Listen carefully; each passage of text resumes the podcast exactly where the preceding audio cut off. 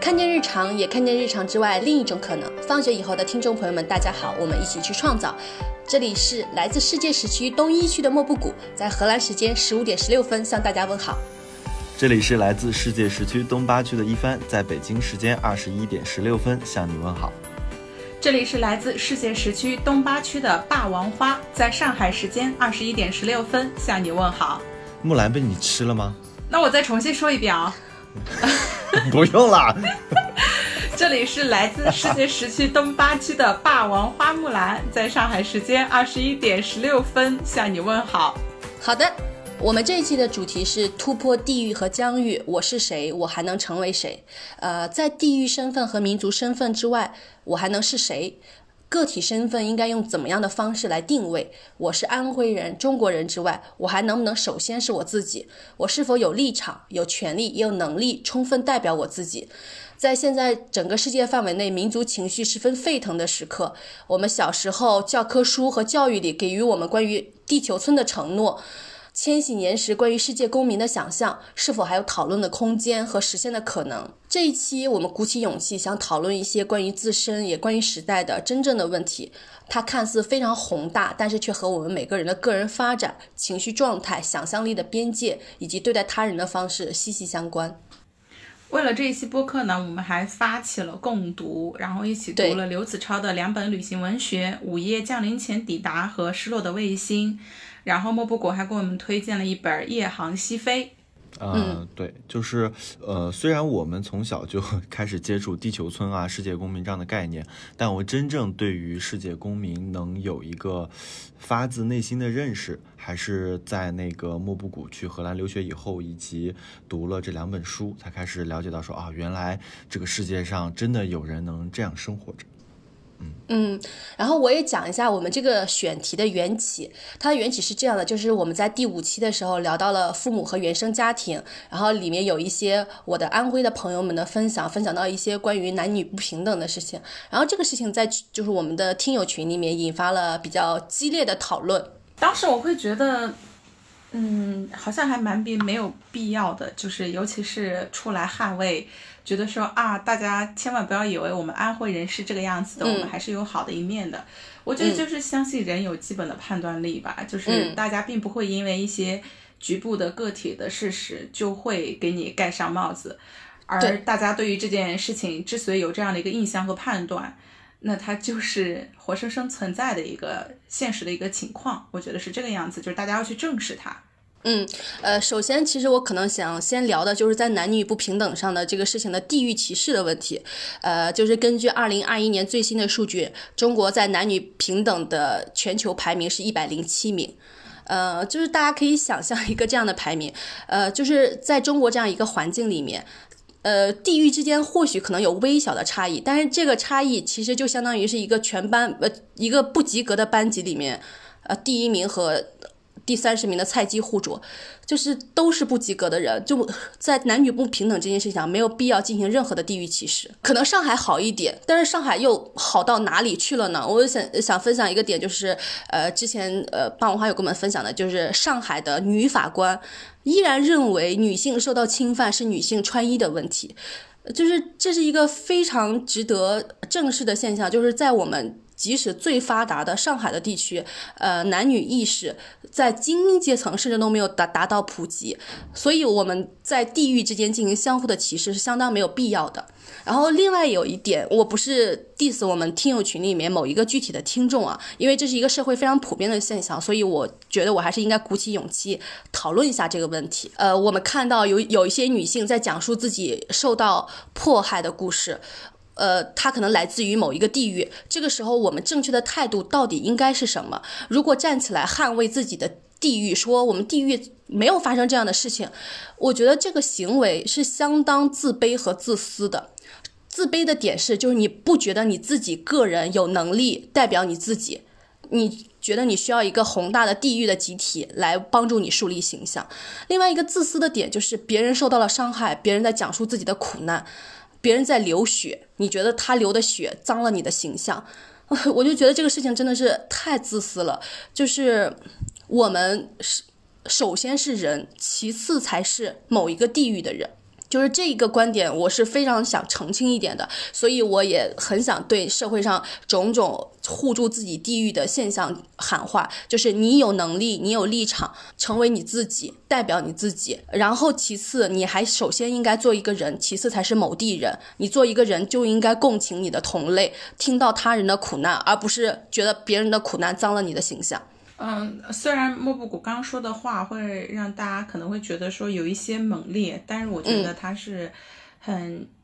戳破了真实。就是可能说这些话的人对自己的言行不以为意，但有时候我们真的应该警醒自己所说的话是不是对别人造成了二次伤害。是这样的，呃，而且这个真的是一个非常不自信的行为，就是你总觉得，呃，安徽出了一个什么样的问题，就代表你自己也有这样的问题，你很怕有这样的误解存在，但是不是这样的，你一定有能力、有信心、有立场代表你自己。然后我这里面也想说一句刘瑜的话，就是不要让某种集体的意志和情感蒙蔽自我。你比你所想象的更自由。呃，你虽然属于男性的群体，某一个地域群体，你依然可以成为你自己。呃，我在想有一个就是去年的非常猛烈的社会现象，就是呃，杨笠在说了他的脱口秀之后，就是男性群起而起的攻击。他们就觉得，呃，戳破了某一丁点现实，就是在损害他们整体的形象。就他们在这一点上，集体荣誉感非常之强。但是我也看到了一个非常好的表率，就是我特别喜欢的罗永浩。他在参加这一届脱口秀大会的时候，杨笠一上来，他就给杨笠拍了一个灯，然后他就说：“我身为男性，对于你所遭受到的一切，我感觉非常的不好意思。”就是 如果男性你非要承认你自己是男性同盟中的一员的话。那在男性做了一些不恰当的事情的时候，你正确的做法其实是应该为自己的同类所做的一切恶劣的事情感到不好意思，感到抱歉。但是相反之下，很多大部分男性做的事情是去攻击和举报杨笠。嗯，哎，这里我正好也想听一下一帆的观点。嗯，一般，你有一种被那个老师现场提问的感觉，是吧？突然提问。那我先说一下，就是因为刚刚提到杨丽那个，呃，杨丽的事情，我就想起来网上也有一个评论，是我还蛮认同的一个观点。啊，好像还是杨丽他自己去分享的。他说脱口秀的完成其实是靠观众的，就是为什么杨丽她说的点是。能够引发大家的讨论，甚至说他引发了很多的攻击。就首先是他说中的事情是引发了很多女性的共鸣，这就是我，所以我觉得杨笠是很，嗯，有点有点那种悲壮的勇士的这种形象，就是他代替了很多女性说出了女性所处的艰难困境，而且女性还在期待杨笠说出更多，但是杨笠一个人顶住所有男性，嗯，不说所有男性吧，就是绝大部分男性恶意的攻击。嗯，嗯，哎呀，就是对于那个男性群起而攻之那件事情，嗯，我我我，就是我觉得我没有做什么，你知道吗？我我就是觉得单纯的有些好笑，因为当时我想起了之前莫布谷分享的一句话，叫“所有的主动攻击都来源于恐惧”。其实是因为，呃，脱口秀的内容本身戳痛了他们身中，他他们内心深处可能最不愿意承认和接受的一些事实。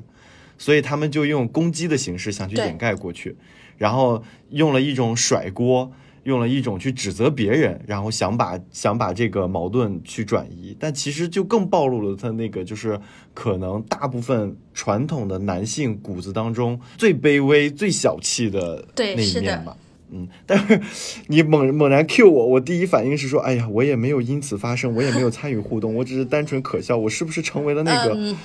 我是不是成为那个沉默的大多数，然后放纵了这个舆论的继续的发酵？对我是在想说，如果说这个时候这个社会中如果有一些男性的意见领袖，他们能够站出来发声，我觉得可能呃这个事情的发展或者是安定会会有一个会到另一个方向上去。但可能大部分的男同胞，哎，所以罗永浩做的很好。嗯，然后还有一个男性的 rapper，我现在有点抱歉，我不太记得他的名字了。他就在微博上发起了“我支持杨笠”，就是他他也遭到了非常猛烈的抨击，但是他就做出了男性该有的表率，就是在你的同类在犯错的时候，你如果沉默或者和他们在一起，那你就是他们真正的同类。你只有呃和他们割席，然后做出正确的抉择，你才成为了你自己。诶诶，说到这个，我也想到了是何广智的一个段子嘛，就是说他奶奶也很喜欢杨笠，然后他就开始惊讶，这个奶奶难道也要上桌吃饭了吗？就是对啊。就是何广智就是在讽刺一个这样的现象，我所以，我这里也要给何广智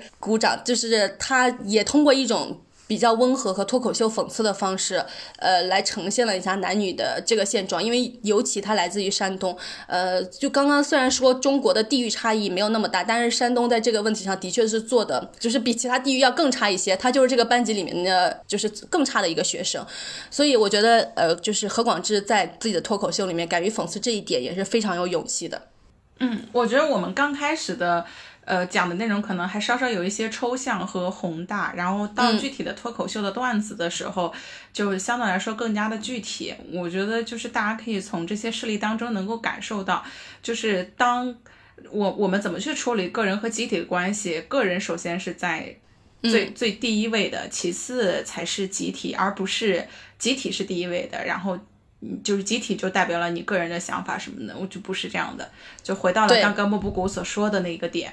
就是他希望大家能够散发着人性的光辉，呃，受过教、受过良好教育的人性的光辉，是这样的。然后我这里面也想分享，呃，写《Fountainhead》这个呃作家安兰德的一句话，他就说过，道德只能建立在个体理性的基础上，它的基础不应该是宗教、情感、社会、国家、阶级以及任何形式的集体，就是。你做出你的道德和价值判断的时候，一定要以你自己个人的理性为立场和坐标去做出来，而不应该以用你的阶级身份、民族身份、性别身份来去做出这个道德判断。嗯，就是我们。一起读的一本书《夜女》里面就提到了一个这样的道德困境。呃，大家都知道，就是日本在二战期间从韩国掳掳掠了非常多的慰安妇，然后在现在这个时代，就是韩国女性提起了诉讼。然后上野千鹤子就在《夜女》这本书里面提到了一个道德困境的点是这样的。是我身为日本的女性，我在此刻我是应该跟我日本这个民族身份站在一起，我还是应该跟韩国受到戕害的女性站在一起。这就是一个非常值得我们思考的问题。呃，虽然我我们不是作恶的那个民族，但是我们时时刻刻也在生活中遇遇到这样的道德困境。我是应该跟我的集体站在一起，还是跟我的道德理性站在一起？我是始终跟弱者、跟人类站在一起，还是跟某一个空虚的集体、某一个空空洞的机器站在一起？我觉得这一点就是回到我们刚刚说到的第八期了，就是有一些 callback，就是。做自己是需要有勇气的，对，就是在尤其是在这种道德困境当中，嗯，然后就是安兰德也提出一个观点，就是说成功与功成名就并没有什么关系，成功就是捍卫一个人自己的完整性，就是你有勇气去捍卫自己的完整性吗？你有去成功真正成为一个完整自己的勇气吗？你不用任何集体来绑架你自己，为自己撑腰，你真的有？行使你个人理性的能力和意识，我觉得这是一个非常非常重要的问题。嗯，在这里我就想再补充一下，第二点就是除了勇气，我们所需要的是辨明辨明的一个智慧。就是我们怎么样能够去认识到你的想法不是集体的，而是来自于你个人的，或者说如何不让集体的想法去蒙蔽到自己。那这个点就是在于，其实我们是要构建自己的知识体系和判断体系的，就是逻辑学的书、哲学的书、人文的书，包括法律的书，因为法律它是关乎公平正义的呃相关的书籍。那当我们把这些呃朴素的这个价值观。相关的这些内容建立起来，就是嗯，我们是不会轻易的，就是被裹挟，被各种各样的观点，嗯，所误导吧。哎，我们听的那期许知远那期播客叫什么？呃，世界一个笨拙的世界旅行者的故事，一个笨拙的世界旅行者的故事。对，他在里面也提到了，就是说，呃，只有这个观点是与你这个人本身建立起联系的时候，这才是你个人的观点。而不是我们去，呃，而不是我们被灌输的去搬搬弄书中的观点，或者是被灌输的观点。那这样，对，他要和你自己的经历和知识产生共鸣。对，哇，那这样我我就是就我刚刚所说的，我就觉得现在特别需要的是逻辑学的教育，包括我自己也是有这种感受。因为现在其实网上呢各种争论啊是特别特别多的，但是好像大家很多的一些争吵点是不讲逻辑的，就是对，呃，讲逻辑的讨论都是很少见的，大家是缺缺少理性的。对，这个一直在提的，嗯，很重要的一点就是个体理性。对的，对的，就是当你不去讲逻辑的时候，你有时候吵架，它可能就不是一个吵架，有可能是，呃，集体的暴力行为，或者是演演演变成更严重、更恐怖的事情。所以，就是我觉得大家一定要多去看逻辑学的书。就如果吵架，你也去有逻辑的跟别人吵，而且你也要认识到，就是对方的这个指责，他是不是嗯呃对的，是不是正确的。他是不是在跟你在同一个逻辑里讲话，还是说他是不讲道理的横加指责？我觉得这个都是需要去辨别的，不是那么容易的一件事情。是的，然后在许知远，就我安利给你们的那期播客里面，他也提到一个点，就是其实意识特别被容易被灌输、被影响，但是。感受是无可磨灭的，所以他其实非常鼓励大家，我们走出去去看一看，用我们自己的真听、真看、真感受来感受这个世界，感受他人到底是怎么样的。就是一个正在流血的人，我到底是关乎关心我自己的形象，还是我关心他人的哭声？嗯，就是呃，我们多去获取呃逻辑的东西和真实的感受，而去避免意识形态对于我们的架构和塑造。然后刚刚就借着那个提到个体理性这一点，我觉得一个人能想实现个体理性，做出正确的道德判断和价值判断的话，他对自己的个体身份的定位是非常非常重要的。就是我是谁这个东西，是我们要时时刻刻拷问自己的。嗯，我其实就有想到一点，就是我们其实我们三个人在录这个播客的时候，我用的名字是我给自己起的名字，然后一帆用的是他自己本人的名字，然后霸王花用的呢是我们给他起的名字。对，我我就想到，其实，呃，就是我们在出生的时候，父母给我们起了个名字，那是父母对于我们的寄托和对于我们的希望，或者是对于我们的祝福之类的，那是他们认识的我们。但是我们在我们长大后、成年后给自己起的，比如说昵称啊，或者是英文名啊。就那些东西，其实更能，更是我，更代表我对我自己的期待和想象。就是我，我，我解释一下，我就是现在莫不谷这个名字，这可能是我在初中还是高中的时候读到了《诗经》，就是“民莫不谷”这一句。呃，它的意思就是说，人民，人民没有不善良的，就是可能是我在初中和高中的时候。非常希望我自己能成够成为一个非常善良的人，也非常希望我能处在一个人民没有不善良的这样的一个社会中。就是这是我当时对自己和对社会的期待。然后我的英文名字对叫做 Echo，呃，就是回声那个词。嗯，我我其实今天我还在想，就是我为什么会给自己起一个这样的名字呢？这个名字其实是来源于我小时候看三毛，就他给自己起了一个这样的名字，就他一直。呃，在那个神话故事里面，听到一个呃爱呃一个女性在呼吁自己呃呼唤自己爱人的回声，但是我起到这个名字肯定不是希望听到什么爱人的回声，我起到这个名字其实是我非常希望能够听到世界的回声，就是我在我去表达的时候，我去输出的时候，我时时的能希望听到来自世界的回声，就是我希望我面前的不是墙，而是广阔无垠的世界，所以我就很鼓励大家。就是去考虑一下自己个体的身份究竟是怎么样的，你如何定义你自己，你如何给自己设置期待和想象。然后我们也收到了一个这样朋友的投稿，我们可以一起来听一听。他是一个在日本读书的男性的广东的同学，就是我现在先给了他一系列的标签，但是他将在他自己的录音中讲述他自己的故事。好的，我来播放一下咔咔的投稿。Hello，放学以后的听众朋友们，大家好，我是咔咔，我来自广州，现在在鲁迅先生当年待过的日本城市读研。其实我一向都很讨厌做自我介绍，因为我不知道该介绍自己的什么东西。我觉得自己就像一滩水，在不同的时候碰到不同的容器，就会变成截然不同的样子。如果非要明确一点的话，我觉得我自己是一个来自中国广州，并且带有。X Y 染色体的无性别世界公民吧。嗯，先给大家解释一下这个这个身份的认同吧。我觉得就是前半部分的出生地和雄性的生物性别是我与生俱来没有办法去改变的东西，而后半部分的无性别和世界公民，则是现阶段我对自己的认识和期待。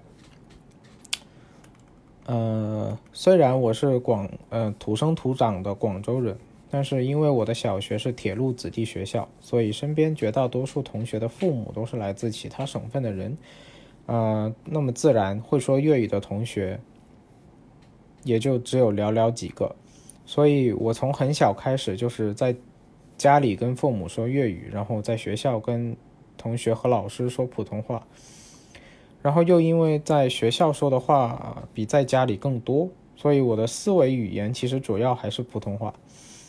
然后我的粤语说的也并不如其他本地人那么流畅。到了初中和高中，身边的本地人浓度高了起来，同学之间的交流和相处模式跟小学的时候差距挺大的，我反而有点不太习惯。然后我爸妈也总说我不像一个纯纯正正的广州人。对于这种评价，我说不上来到底是高兴还是不高兴。哎，不过现在出国留学了之后，我就发现，因为我们要面对的是其他国家的人，语言文化和生活习惯方面会有更加明显的冲突，所以中国人之间的差异就显得很小了。不同省份之间的地域差异仅仅会成为聚会时的话题。在外留学的时候，我们会有更大的身份标签，那就是中国人。但我能看到有很多人太执着于自己是中国人这一个标签，或者因为语言不通而不去外国人，不去跟外国人交流。生活的圈子基本上都是中国人，吃的基本上也是中餐，然后买东西可能也很多时候是啊买物产店的。然后吃到一点当地的食物，就会不自觉地说：“哎，还没有我们那儿什么什么好吃呢。”但这儿并不是我想要的留学生活，我需要有更加深度的体验。所以，哪怕我没有什么钱，然后现在又因为疫情很难跟日本人交朋友，但我也还是在尽力的去入乡随俗，去品尝日本人的美食，嗯，然后学习他们的穿搭。感受日本社会跟中国社会的区别。我给一个素未谋面的网友看过我的照片以后，他跟我说：“如果我遇到你，可能不会认出来你是中国人，因为个人风格跳脱出了所在地域的普遍审美框架。”听到这么一个评价，我就觉得我好像朝着世界公民成功了迈出了一大步。嗯，虽然有的人可能会说。我这你这不是崇洋媚外、数典忘祖吗？So what？出来留学不就是为了体验新的东西吗？不然干嘛要花这么多的钱，跑到这么远的地方来？嗯，至于在性别的认同上，虽然我是个男生，但是可能由于性格的原因吧，嗯，然后我其实从小到大在男性的群体当中，我都会觉得非常的不自在。反而是跟异性的朋友相处会更加轻松。以前我就觉得是我自己的问题，但是自从我在日本认识了我那位呃男跨女的 trans 的朋友，并且就是更加深入的关注了性别议题以后，才意识到，哦，原来性别不应该只有男女两个级，而应该是一个连续。的，并且是流动的光谱，我们可以是这个光谱上的任意一个点，而并非一定要是两个极的。随着对性别议题的了解，我深刻的感受到了女性在父权社会中所受到的呃权力压迫，也很清楚的体感觉到我们国家女性整体的独立能力和思想水平比男性要超前了。至少一个时代，从平均水平来看，中国的男性确实配不上中国的女性。好吃懒做的丈夫，像死了一样缺席的父亲，一回到家就像大爷一样瘫着的儿子，像吸血鬼一样吸干了本该属于姐姐妹妹的教育资源，却整天宅在家里打游戏的哥哥和弟弟。这样的例子随便一抓就是一大把。我始终不明白，中国的男性凭什么可以这么名正言顺、大言不惭的不做家务，而且还不带小孩，却对女性提出了那种什么事业和家庭兼顾的苛刻要求？嗯，我很明确的知道自己不是 gay，但我不太喜欢男性这个标签，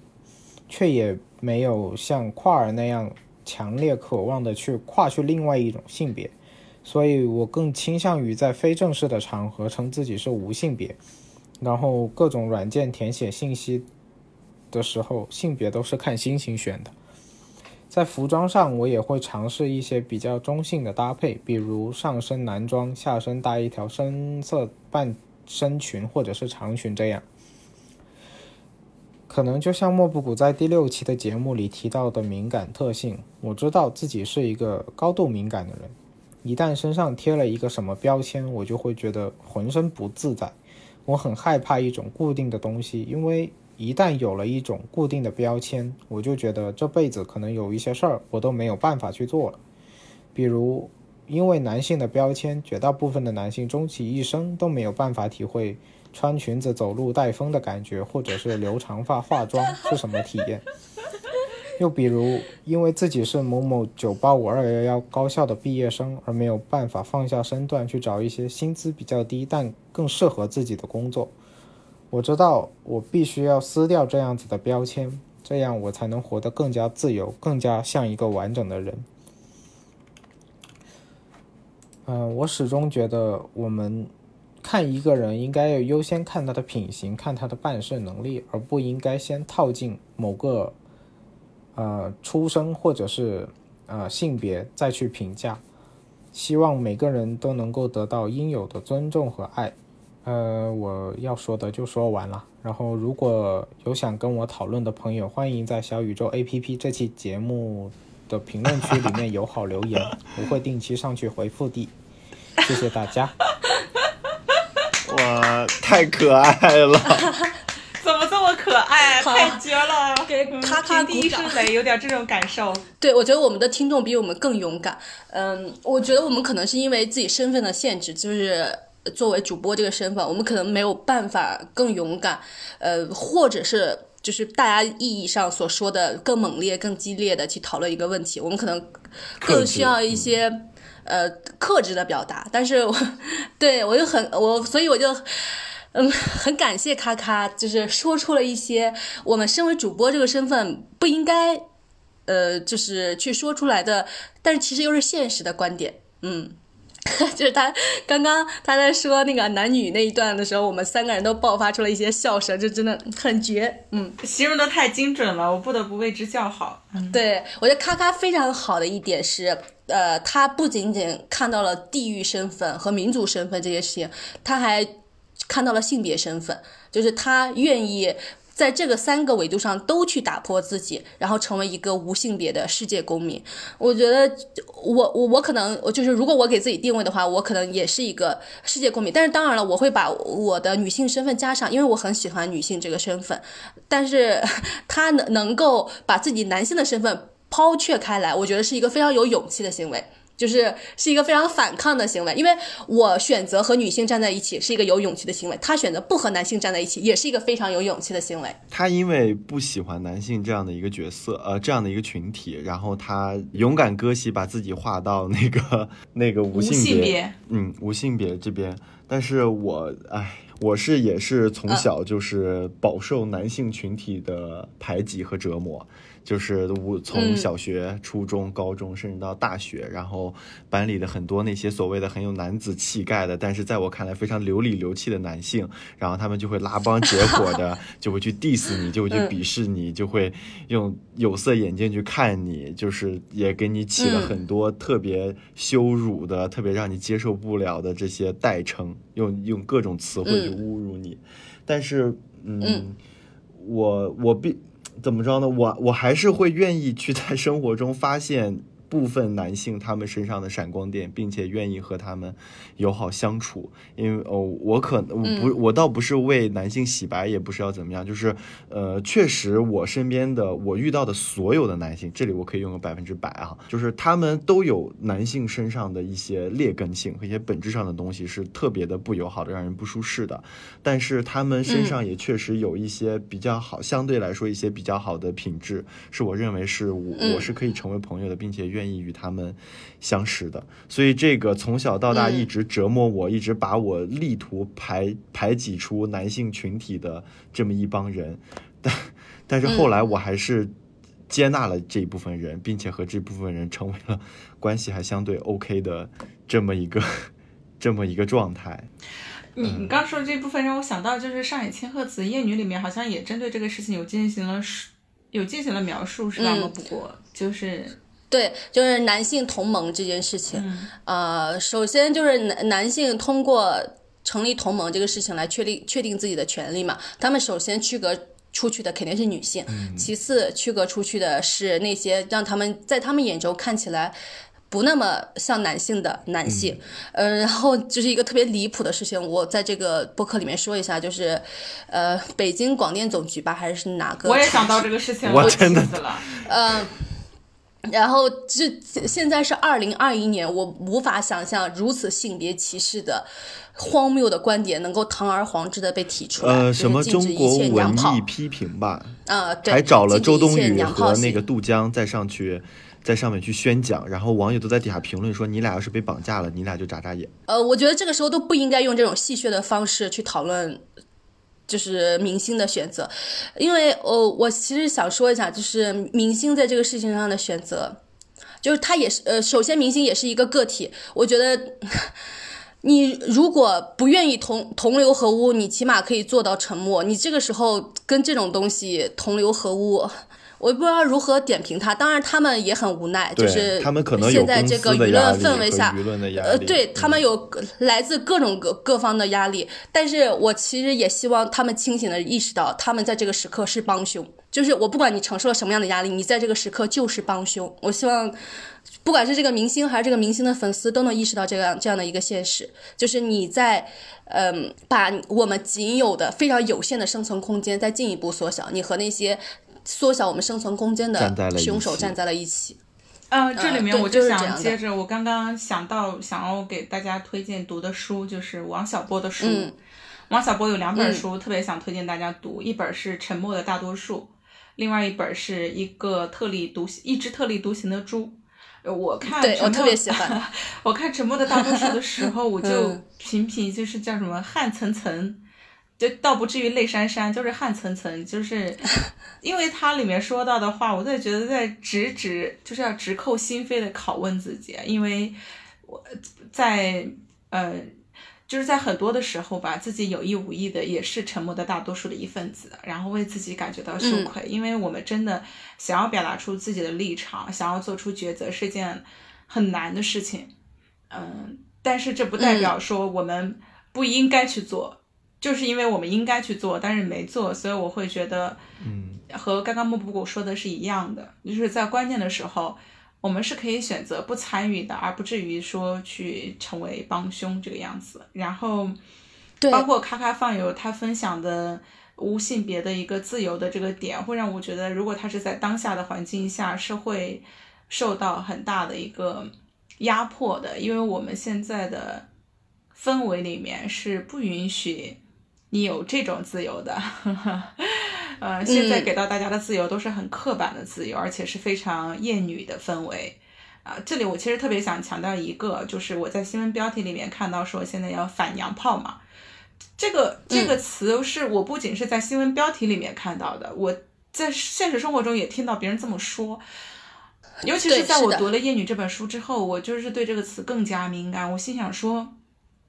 如果大家否认“娘炮”这个词儿，或者说否认“娘”这个词儿，就说你这个人娘不行，“娘”这个词本身不是母亲的含义吗？就是为什么？他就是通过“娘炮”这个词把女性还有不那么男子气概的男男性驱逐出出他们的男性同盟里面去。对，嗯，这这其实是一种对，这是一种权利的宣告，就也是一种很多审判呃性对他很多的性别问题、民族问题，其实归根结底都是权利问题。对，我是希望大家能够对这样的词语保持警醒，以及这个词语背后所代表的权利宣言保持警醒。对的，呃，我想起来就是李海鹏前一段时间发的一条微博，呃，就是他这么说，他说来日大难，口燥唇干。那时我可以说，我一秒钟都没有站在民粹这一边，一秒钟都没有。有人挟众取宠，我没有；有人咎由自取，我不是，我是自由的。就是他同时也在 callback，呃，刘瑜的那段话，就是在民族身份、地域身份、性别身份之外。你有很多的自由可以成为你自己，即使在压力之下，你即使我觉得最低的底线是我选择沉默，就是我对自己自自身的底线，我绝对不可能允许自己成为帮凶，成为站在就是那一边的人。我觉得我们这期其实截止到目前都聊的还可以，啊，没有想象中那么但是当难推进。时那个想到那个杨笠那微博上那个事儿的时候，我我当时沉默的时候，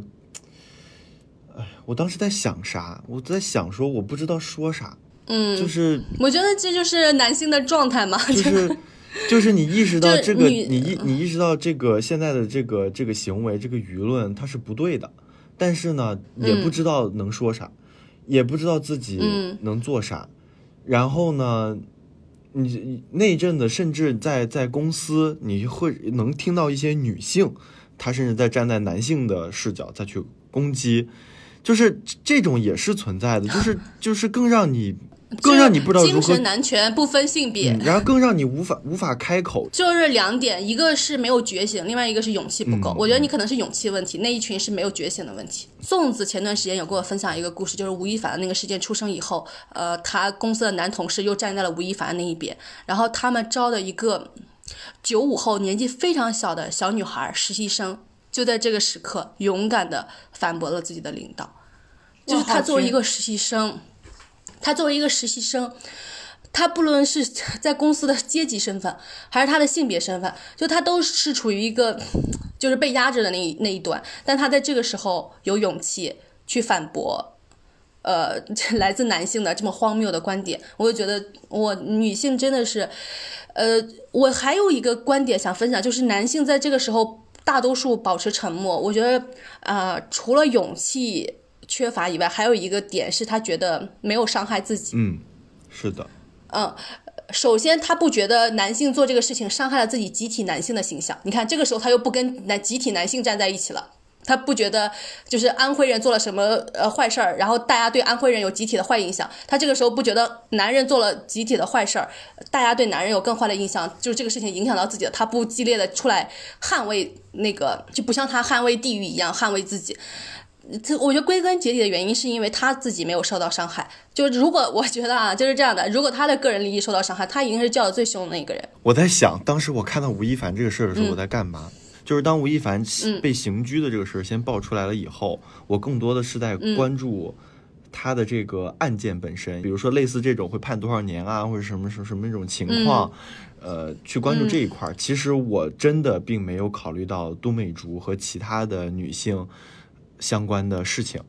然后，嗯，后来呢，有一天晚上我就失眠了，失眠了，我就翻了杜美竹所有的微博，就看了她从爆料这个人去锤这个人的整个的、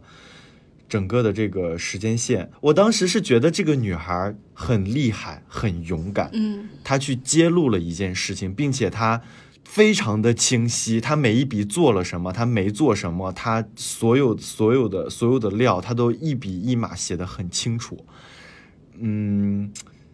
但是我我说实在的，我并没有在这个事件过程中感受到我受到了什么刺痛或者是伤害，我也没感受到说呃男性在这个事件中怎么样了。我可能嗯是不是也因为经常和媒体有关，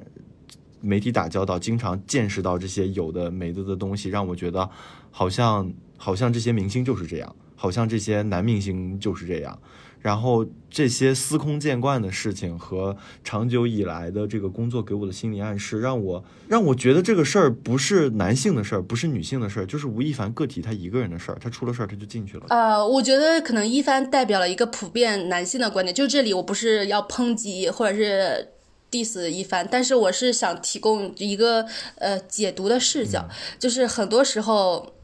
男性呃其实是结构性的问题，但是男性总觉得是男性个体的问题啊，呃，他觉得这个东西是他的个例，而不是共性。嗯，对，这是其实明明是一个。男性明星就是利用自己的身份、资本、光环这边来掠夺女性的故事。呃，我跟你讲，就很多男性心里可能想，我如果是吴亦凡，我我也要这么做。就是，我我我不是说，呃，像吴亦凡这种从事非法的，就是我先抛除他非法那一部分。就只说他权力结构的那一部分，我觉得很多男性心里面都有这样的观点，就是如果我有钱，如果法律允许，那我肯定就是，就是给我多少的女性我都愿意，我都接受。就是他在这个地方是没有自己个人理性的判断的，他只有利益判断。嗯，继续，对吧？嗯嗯。然后你刚刚提到一个，我觉得是一个，呃，就是你说你在媒体呀，或者是经常出现这样的社会事件，所以你可能感觉到有一点麻木了。呃，我又想到一个故事，就是《千与千寻》的故事，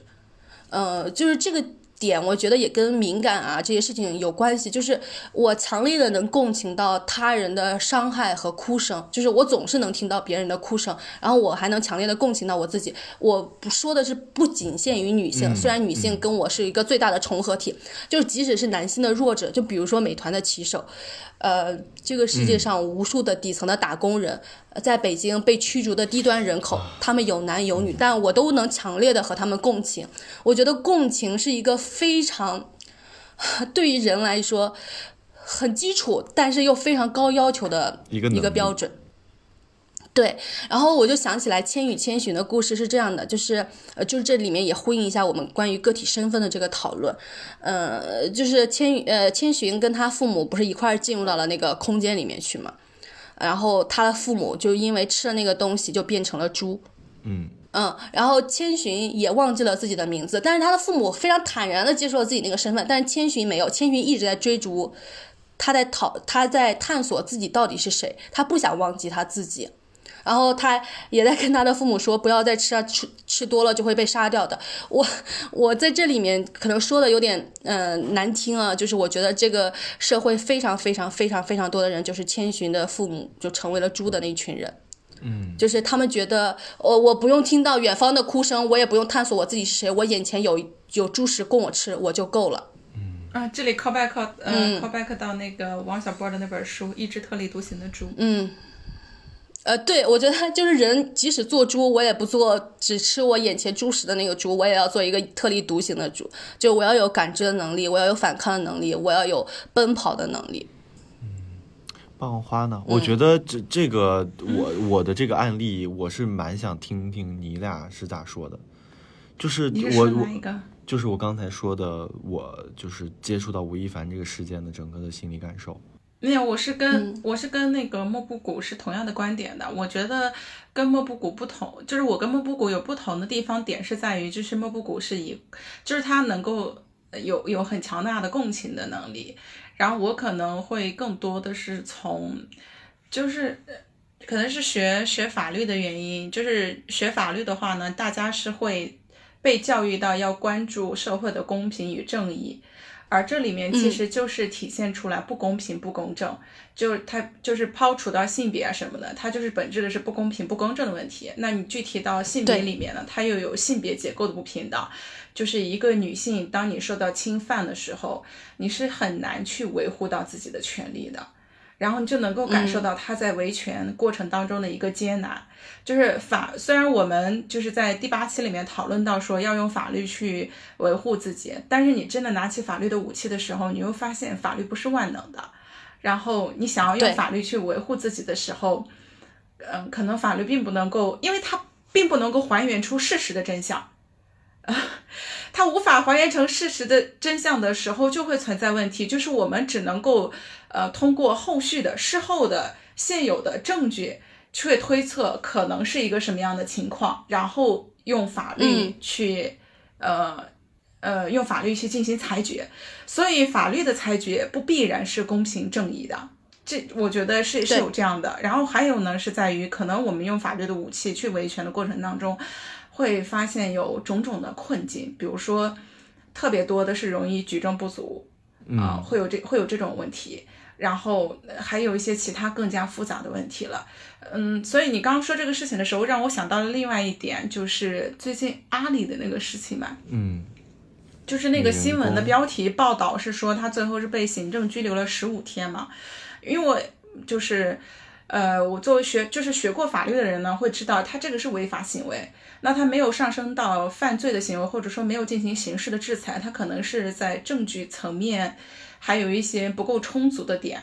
因为就不说这个人他的行为是什么样，因为刑法是对一个人最为严重的，呃，就是层次上最为严重的一个制裁，所以不管说你这个人是犯了一个什么样的嫌疑，都是要有一个很强的证据去支持的，因为它是公权力对于个人的自由的一种限制嘛。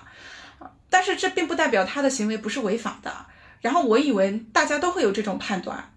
结果后来我发现，在一些群聊过程当中呢，会有一些就是没有接触过法律的人会以为，哦，他其实，啊，别人是在诬告他，他并没有那些行为，我就觉得很诧异。所以我在这边也特别想要去说一下，就是他是被行政拘留了十五天，而且这是呃行政处罚当中最为顶格的限制人身自由的一种措施啊，他是有违法行为的，就他这个行为本身是就是错误的。嗯，然后你也能够看到，就是这件事情，如果不是因为通过舆论掀起了，呃，风暴的话，他是很难去维权的。是的，都美竹这个事件也是一样的。就在都美竹一开始说的时候，不论是法律，还是社会舆论，还是媒体，还还是娱乐呃娱乐圈的那些组织，都站在吴亦凡这一方的哦。那个娱乐圈的那个组织，什么演艺联合会，可是站在吴亦凡这一方的。凤凰卫呃，凤凰媒体发出来的报道也是站在吴亦凡这一方的，就是如果不是都美竹后续就顶住层层的压力，泼的无数的脏水，他一直在坚持，有勇气的提供后续的证据和问题，用自己的肉身献祭在这个舆论场，他根本不可能得到后面吴亦凡进去这个结果的。呃，说到这个，我又想从女性的身份去说一下，就是真的当女性受到侵害的时候。嗯，想去维权是一件很困难的事情，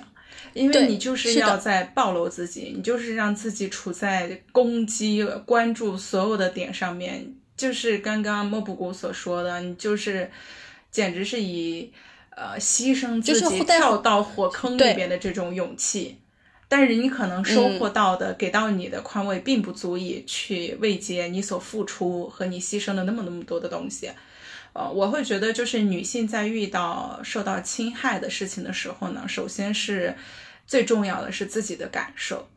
就是如果你感受到不舒服，你感受到生气、愤怒，你就生气、愤怒，你就去维权。就是所有人的判断，任何舆论的攻击，都远没有自己的感受来的最为最为的重要。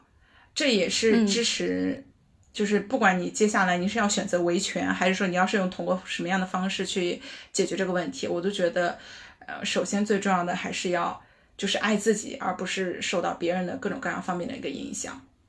然后我当然也会希望大家能够有证据意识，就是因为类似这种性侵的这种，它很难够去定案的点，就是在于取证比较困难，就是你没有办法还原出事实啊，就是你。就是公说公有理，婆说婆有理，除非有监控录像，就是把当时的事实给记录下来。如果没有的话，取证困难，就代表着接下来的维权很艰辛。所以我会很希望大家能够有维权的意识，保存证据的意识，然后就是勇敢的拿起法律的武器去维护自己，当然是在保护自己安全的前提下啊。所以就是都美竹，包括还有那个阿里，就是弦子，对弦子这些。就是他们最伟大的，我嗯，不用“伟大”这个词儿去形容吧，就是说他们的点在于，就是他们就是在为女性开拓出一条路，就是他们的胜利就是让女性拥有了更多自由，拥有了不受侵犯的权利和发声的空间。就是如果没有他们，很多女性都处在受侵犯而隐忍、无法去获取、无法去维权的这种状态。嗯，对，因为呃，他们就是就像我之前说的，他们其实就是在互联网上又滚了一遍钉板，就很像古时候的女性为了告男性、告更上层阶级的人，她就要滚一遍钉板，浑身是血，她才能见到，就是那个审用于审判自己想告的那个人的那个。呃，那个机构，我就是我这个时代发展了几千年，我们女性的在这个议题上的权利。跟抗争方式几乎还是一模一样的，就是他们要用自己的肉身，要用自己无数的痛苦痛苦，嗯，把自己放到这个舆论场里面，才才能获得一丁点正义的微光。然后他们其实也根本不全是为了自己，我觉得他们就是在为啊、整体的女性、全体的弱者，在维护权益，在维护法律的尊严。因为其实从弦子这个事件来看，你就。你就看到各种程序的不正义。首先，呃，不愿意调取监控，不愿意调取当时弦子去派出所所做的笔录。其次，把社把微博上所有转发弦子那篇呃文章相关的人全部禁言，然后宣告自己的胜利，就是非常非常荒诞的事情。我觉得弦子最勇敢、最让人感动的一点是，他明明知道这是一场注定失败的战役，他在他还在坚持战斗，而且不全是为了自己。刚刚幕布谷说到的就是那个登文谷的事情，让我想到我们当时上课时候还特别去说了一下，这个叫击鼓鸣冤嘛。就古代为什么要这么设置呢？就是当你真的你就是滚过一遍钉板，然后你爬过很多很多层阶梯，就是你连死都不怕了，就能够证明你可能说的不是冤，就是你可能不是说的是谎话。嗯。啊、嗯，你可能是真的有冤情，就六月飞雪，你真的有冤情，所以啊、嗯，你击鼓鸣冤，这个时候就是最高的权力机构就出来来看一下你这个事情是不是真的有冤情，嗯、我来去给你看。然后，那其实我们刚刚讨论的是说女性怎么样去维权，给女性争取生存空间的事情。呃，就是击鼓鸣冤这个事情，就让我想到很多弱者在为自己发声的同时呢，都是在为社会的底层和弱者去发声的。这个就是就是除了性别压迫的问题呢，就是还有结构性压迫的。就是当然，女性是在压迫的最底层，就是遭受着双重压迫，是这种。对。呃，其实我这里面也是想跟男性说一句话，就是，嗯，呃，就是很多人都觉得不看书、不看新闻、不关注远方的哭声和他人的痛苦，自己就能活得幸福，这绝对是幻觉。嗯，就是你在这个事情上，你可能是社会的大多数，你是强者，但是你终有机会成为那个弱者的。呃，然后还有一句话是这样的，就是当这个社会要驱逐百分之九十八的人的时候，我难道是要努力成为那百分之二的人吗？绝对不是这样的。当这个社会欺压和欺负女性的时候，我我是要努力成为男性吗？不是这样的。我就是只要这个社会对弱者伸刀，然后砸出铁锤的时候，我永远跟弱者站在一起。我就是我才是在真正的保护我自己。就是我希望男性有这样的觉醒的意识，就你在保护弱者的时候，不仅仅是在保护别人，也是在为自己争取生存的空间。这个就是男性要有这种理性的判断。这个就是我们从结果导向去看吴亦凡这个事件，嗯、就是这个人、嗯、他真实的在这个世界中做了这么多的恶，但是审判他却是一个。这么复杂又这么艰辛又持续这么久的一个过程，对的，而且是都美竹是一个很有钱的女性，她能调动各方的力量，量她才能达成这一切。如果是对，如果我是一个贫穷的女性，我到底怎么样滚钉板，我才能获得这样的结果呢？我都无法想象。刚才说的那个是不是要成为那个百分之二？想到了昨天我跟我同事，我们六个人一起去玩密室了，然后密室中中间有一个情节单线任务，就是其中两个人被抓走了。然后剩下的四个人，那个向导就问他，我们要不要去救他们俩？嗯，然后肯定是因为剧情的使然，这四个人要去救，要不然这游戏无法继续。出来之后，大家就一起讨论，就是说，如果真实发生这个事情，你要不要去救？他们问我说去不去救？我说肯定去救啊！在这么一个密闭的环境中，这个空间中活下去的生命只有我们六个人。如果我们放任那两个人被卷走，那下一个就有可能是我们自己了。对。是的，所以我们一定要去救那两个人，把他们给救回来。是这样的，我觉得就是一帆的这套逻辑，其实我建议你就是扩大化到性别的这个层面里面，就是你你在声援女性的同时，你也是在声援你自己，就不仅仅是在声援女性，因为女性在这个结构中是弱者，你在某一个层面上也终将成为弱者。我们支持弱者，就是支持我们自己。哎，这个时候我就想到了一句话，我刚刚找到了，就是在波士顿的犹太人死难纪念碑有一段这么样的一段话。就是当纳粹来抓共产党人时，我保持沉默，因为我不是共产党人；当他们来抓犹太人时，我保持沉默，因为我不是犹太人；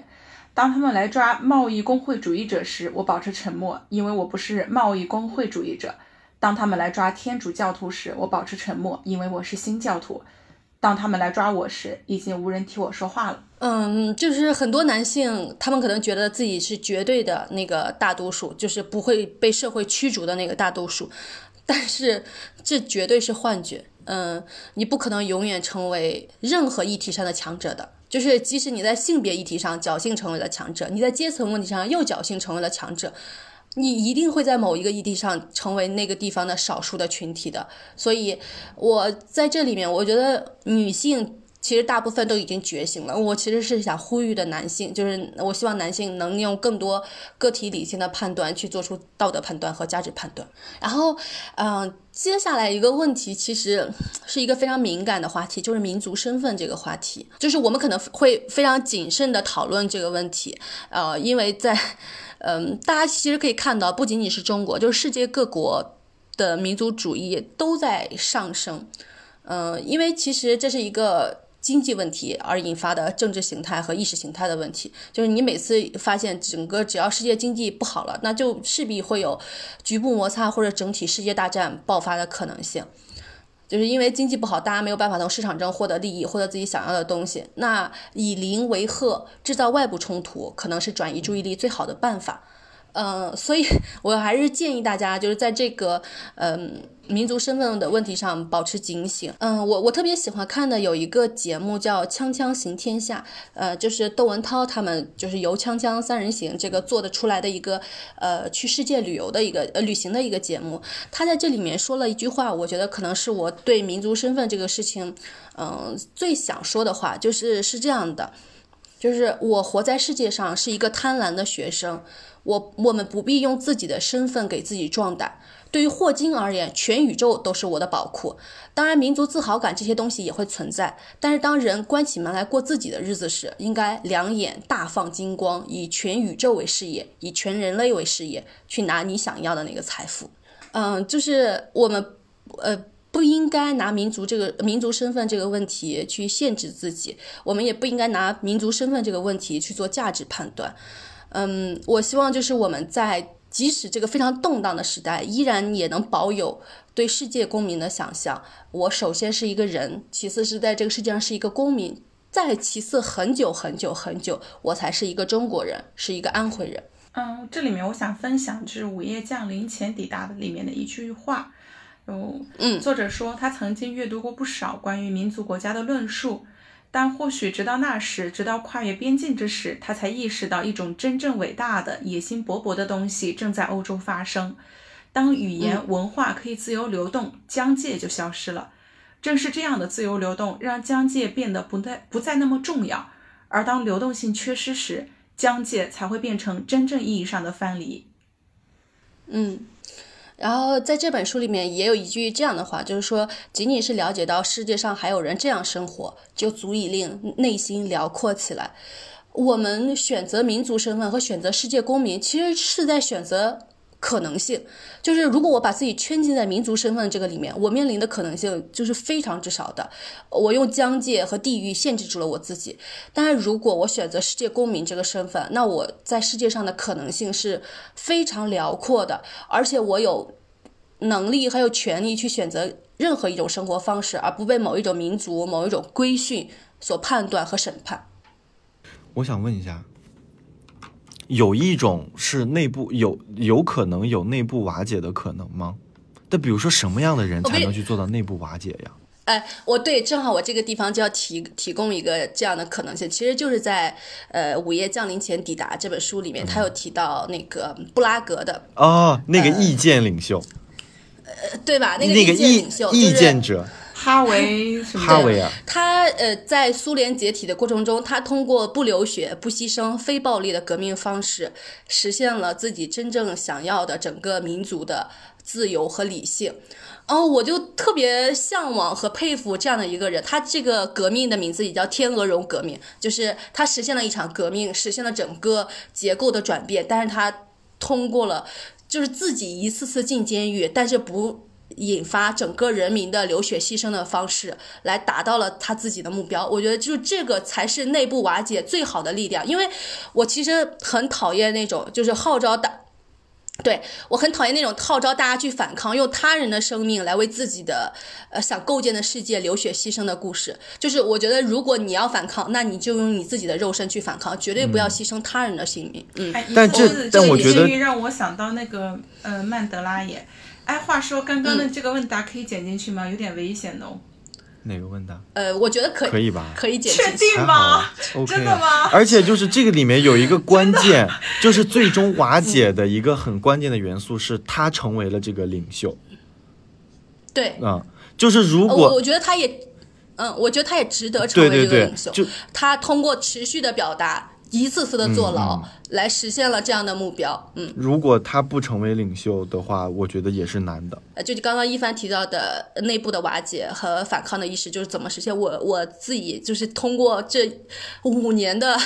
个政治性抑郁啊啥的，我就总结出来了一点，就是一定要保护好自己的有生力量。呃，我找到世界公民这个角色和身份，就是是一场我的自救，也是我想从内部瓦解保存着一丁点些微的有生力量。就是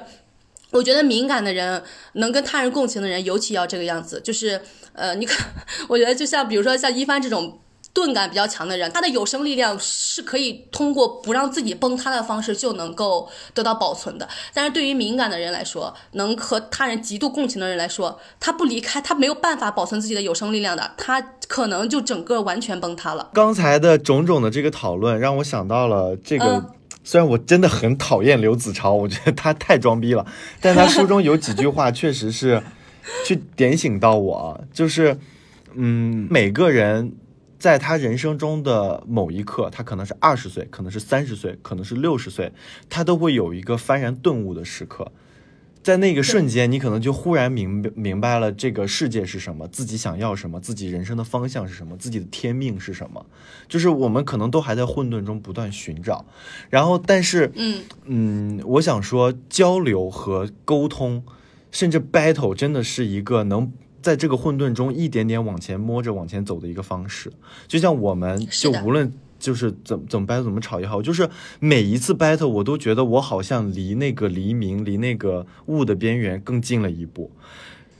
是就是这种感觉。就是其实、对我上一期节目就在说嘛，就不要惧怕和你的朋友讨论真正的问题。关键是这一期呈现在大家面前的时候，我们的这段 battle 就不见了。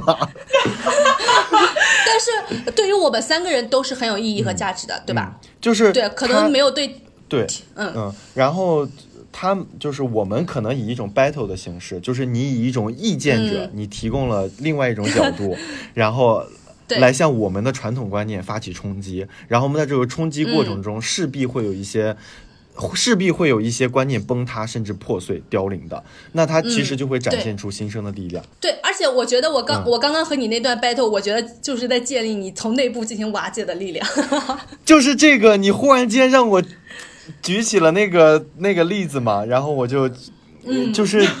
我觉得我觉得刚刚一帆问的那个问题值得被保留，就是我们中间在吵的一大段，是因为我们俩在吵我们不同的问题。对对对我们我说的是，对对对对呃，我们说的是在意识上的民族身份，嗯他说的是真正的民族。我觉得我们俩没在不在吵同一个问题，那那整个就全部可以删掉。但是我觉得从一帆开始问如内何进部瓦解行内部瓦解的力量可以留下嗯我觉得我觉得就可以保存下来。就我觉得这期节目即使被举报了也没有问题的，就是能听有人听到就有人听到，就是我们为自己又生争取了一丁点的生存的空间。就我们既然都要讨论真正的问题，就是要把这个问题放进去的。就是刘子超他给了我一个一个新的视角，就是他去真实的去见受这个世界的苦难和发达，然后他在这个真正嗯。见识的过程中，就是就像刚许知远说的，这个感受是不可不可替代的，他在真实、嗯不可磨不可灭的磨灭的，他真实的去感受过这些苦难，嗯，这这个该怎么说呢？你真听、真看、真感受。真感受的东西，啊，对，是会给你的呃身体还有意识留下深刻印象的。你这样就不会被任何轻嗯别的意识来进行塑造和改造。对，然后呃，也不能说不不不是被改造，就是当你拿着你自己去接受这个世界各地各样的人文和政治和经济的时候，你会发现自己曾经坚信的东西开始凋谢，开始陨落。你然后你在综对你在见识的足够多的过程中，你也在不断的在完善自己的价值体系。嗯，就是嗯这、是这个就是他给我的这两本书给我的感受，还是这方面还是挺震撼的。对，因为呃，就是我我我我们另外两位主播之前就没有听说过旅行文学这个东西嘛，所以我就一直在强烈的安利他们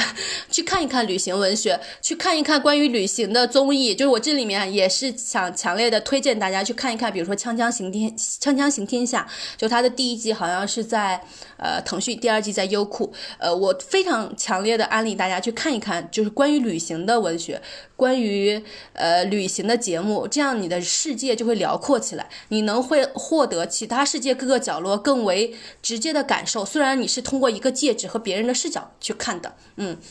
然后我在 虽然我在推荐给他们这本这两本书以后呢，但我自己其实这两本书是没有看完的。就是我我看着看着，我就会想起我小时候看的三毛的书。虽然我看三毛的书已经间隔了十几年了，我以为我会觉得三毛已经落伍了，已经落后了，它属于我过去青春期年代所看的东西。但是在我看刘子超旅行文学没有得到满足的时刻，我又重新翻起了三毛的。呃，闹学记、雨季不再来，呃，万水千山走遍撒哈拉的故事，我才发现，就是三毛绝对是华人世界呃最好的旅行文学的作家。他用自己的肉身，用自己的视角，真正的给我们扑面带来了非常嗯、就是真听真看真感受的撒哈拉，非常有肉体的，呃，就是鲜活的故事。然后我非常推荐，就是没有看过三毛的书的人，可以再去看一看这几本书。然后已经看过的，在你的青春期，呃和成长期，你你已经把它呃落在了你初中的呃那个书架上的，你可以重新再翻起来看一看。然后我呃，因为我最近不是在荷兰读书嘛，我又看到呃他去德国留学、西班牙留学的故事，我就能。感受到强烈的共情，然后和极大的抚慰。就是他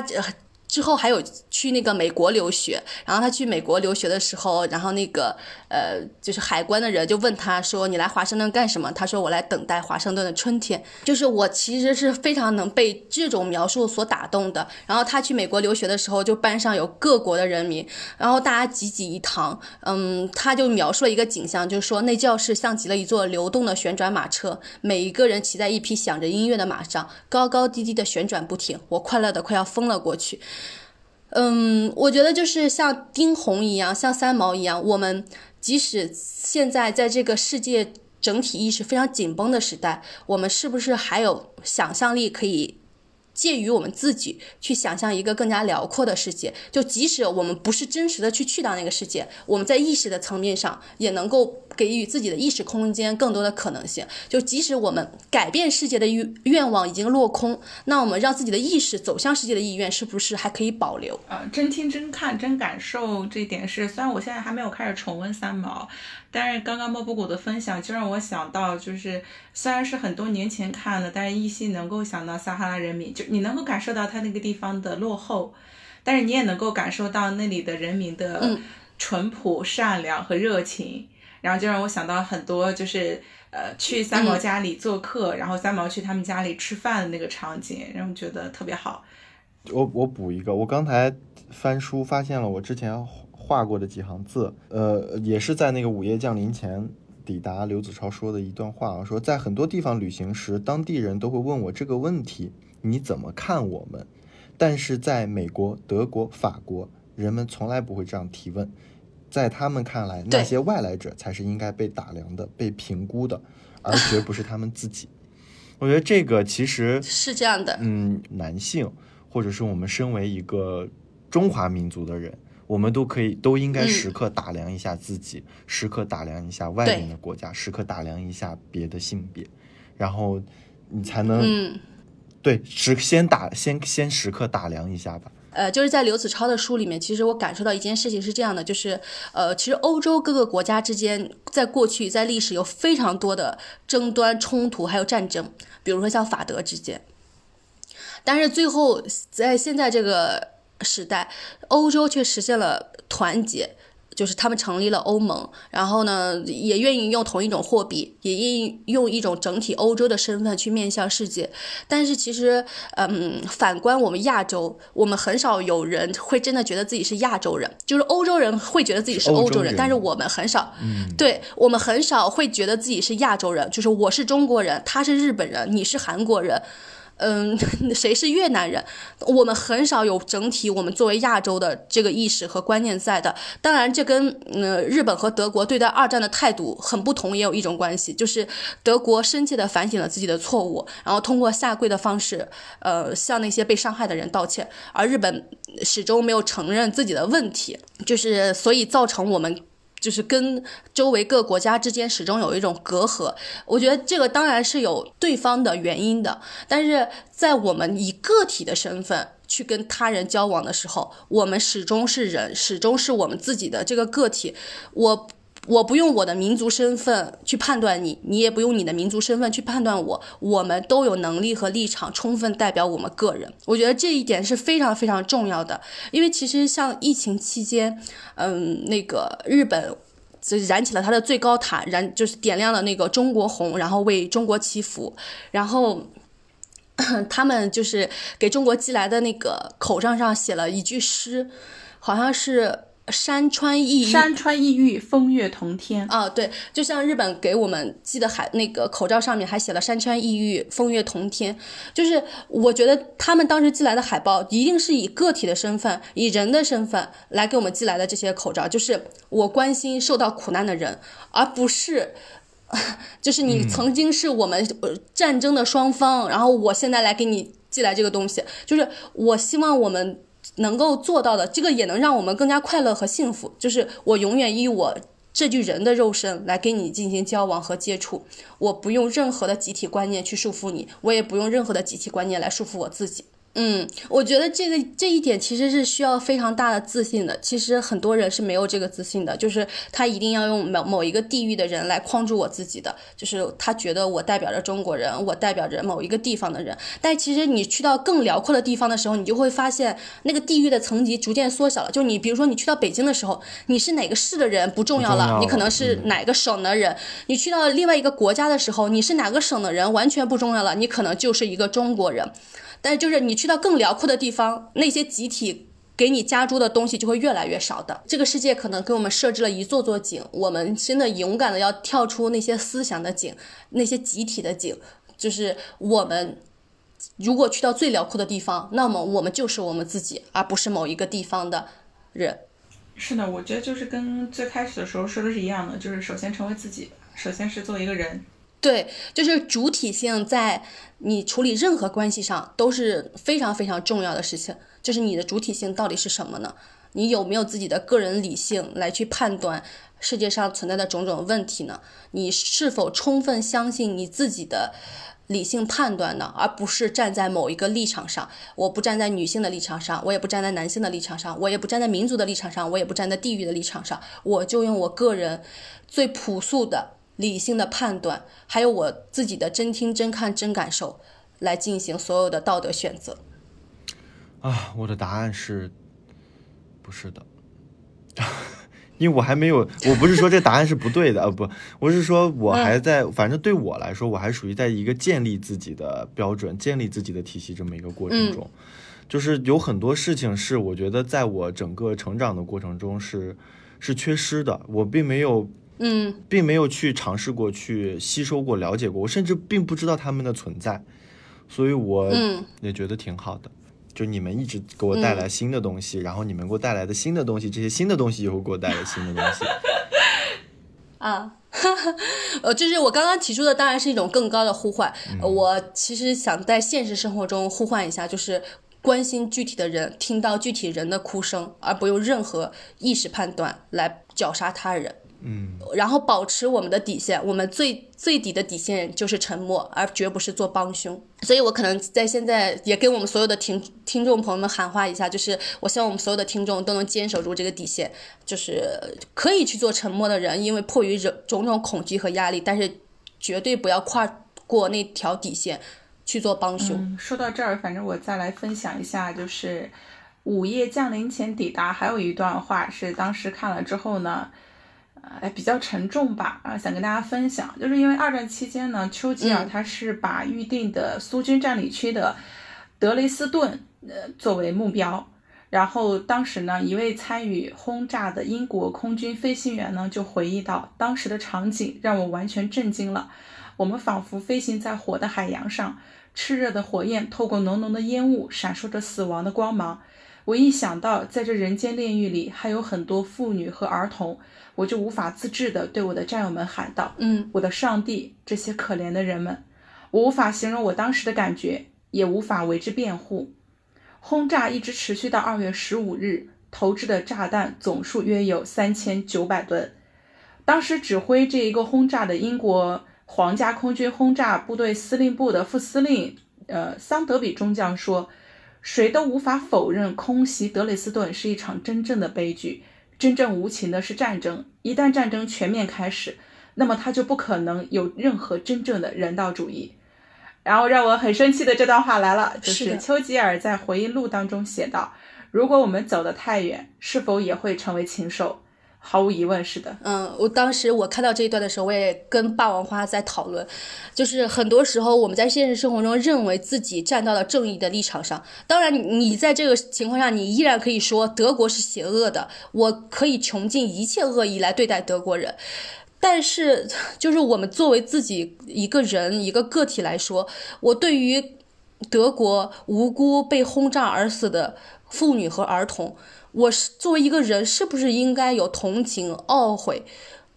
和巨大的恐惧？我觉得我不管我是哪一国人，我都会有这样的心情。而且，即使像丘吉尔这样的政治家，这样已经被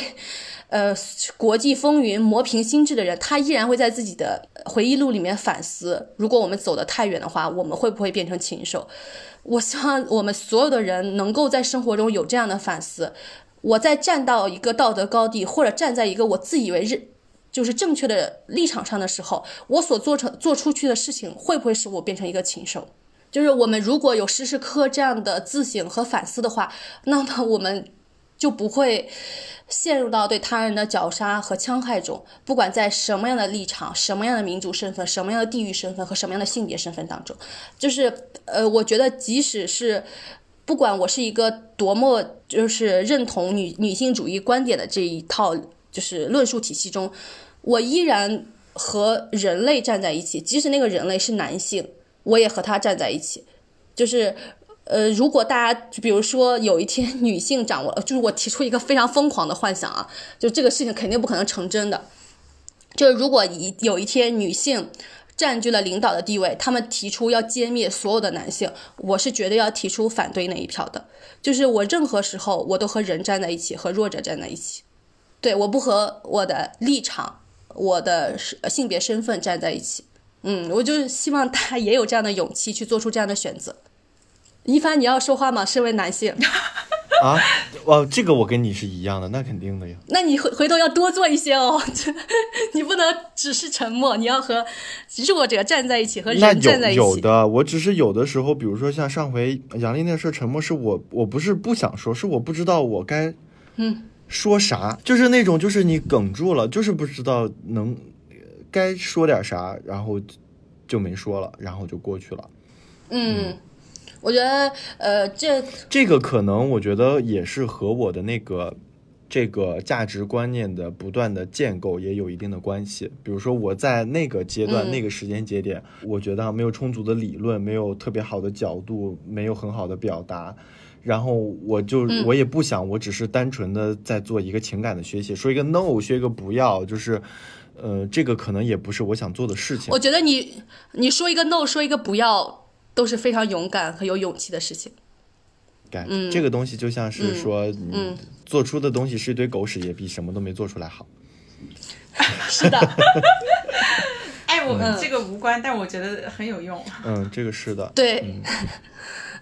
我觉得就是即使你身为一个男性，表达的观点非常稀稀烂，然后就是在女性意识上也没有任何理论架构可以支撑你，但是依然可以提呃凭借你朴素的情感和受到举报、受到攻击的女性站在一起。对，然后我觉得这个东西，它因因为你营销给我以后呢，我也会时不时的有一些渗透，就是也哦，那这样你就很好，没有，这就是做很多事情。就是呢，你呃，就是我会感受到，呃，比如说来自身边的一些传统的一些男性，一些直男癌或者是直女癌的那种，他们就可能觉得你做这件事情是是是特别过激的，是特别过分的，但是。呃，我们无论是从同性恋的平权的需求也好，还是女性的平权需求也好，就是这些群体只是在要一个平等，只是想要一个我们平等共存的一个关系。我并不是为了说要去碾压你，我也不是为了要占据一个统治地位去，呃，去绞杀你。我只是想要一个一个跟你们就是跟男性一样，跟大部分人一样的一个平等的机会和权利而已。对，其实就是生而为人的权利。对，对你刚刚说到这个，就让我想到，就是好像是在哪里有说过，就是当成为一个女性主义者的时候，你会忍无法忍住不愤怒的，就是因为你只是在表达你的诉求，但是你的诉求是不被听到的。然后，即便被听到，然后别人也会觉得说你是大题小做，就是你怎么这么激烈？其实并没有。对，嗯，好，那我来搞个结尾吧。就是我们其实今天聊了这么多，我就从小到大现在的感受就是有一种嗯呃丢失的感受。就是我小时候，呃，我们的教科书、我们的课本上其实告诉我，我们这个世界是一个地球村。然后我们的政治课本上甚至写着费孝通的那句话，叫嗯人各美其美，美美与共，天下大同。我非常真诚的相信我受到的教育，但是我长大之后，我突然间发现我的教育背叛了我，主流的意识背叛了我小时候所受到的教育，嗯，我就感到了一种非常强烈的丢失的感觉。然后我前几天呃在看书的时候呢，我发现就是有一些作者他们也描述了这个现状，哦，我在这里面想跟大家分享一下。这几位作者所说的话，首先第一位是以诗人张藻，他是这么说：他说我对这个时代最大的感受就是丢失。虽然我们获得了机器、速度等，但我们丢失了宇宙，丢失了与大地的触摸。最重要的是丢失了一种表情。我觉得我们人类就像奔跑啊，不知道怎么停下来的动物。所以对我来说，梦想是一种失而复得，是我在诗歌中追求的隐蔽动机，是我追求的浪费和缓慢。其他的一切都不令我激动，都是悲哀。嗯，他这个地方可能说的有一些抽象，但是我自己对丢失的最强烈的感受就是，呃，那些曾经承诺给我的呃诺言的丢失，还有一种想象力的丢失。当然，我通过自己的反抗和自己的探索，获得了我对自己想象力的呃掌控的权利。我没有被那些意识形态来。切割和剥夺掉我自己的想象力，然后另外一个点是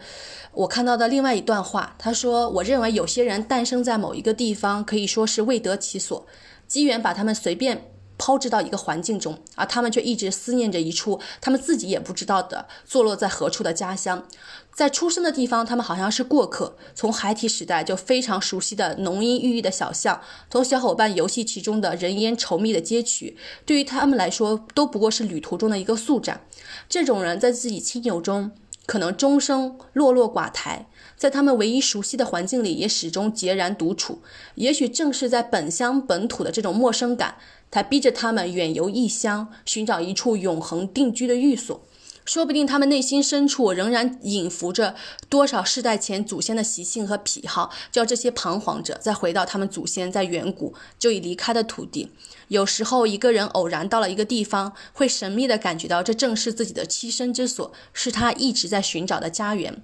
于是，他就在这些从未遇目的景物中，从不相识的人群中定居下来，倒好像这里的一切。就是他从小就熟人的一样，他在这里终于找到了宁静。嗯，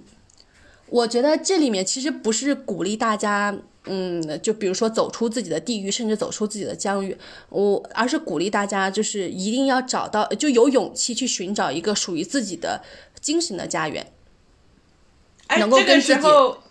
精神家园王小波还有一本同名的书，突然想到。好的，就是我们 我们都要有勇气去寻找能跟自己共振、让自己宁静的精神的家园。嗯，这一点不是为了其他的各种事情，其实就是为了我们自己自身的福祉所考虑。我们如能获得宁静，能获得幸福，能获得安宁，都是因为我们找到了能让我们安定的地方。这个地方不限于世界各个角落，也不限于中国各个角落。我很鼓励大家，就是突破性别的、地域的、民族的身份，去勇敢寻找自己的精神家园和能安定的地方。刘子超游历中亚的时候，他在某一个斯坦国的一个比较边缘的城市里，然后遇到了一个男房东，然后他说着比较呃比较略带口音的英文，然后他做出了一个感慨，他说：“原来无论在这个世界的任何一个发达的或者是一个欠发的欠发达的角落，都有在与世界接轨的人。”是的，对，然后在我看来哈，就比如说我是思想处于蛮荒刚开始进入开化阶段的这一类人来说，我认为，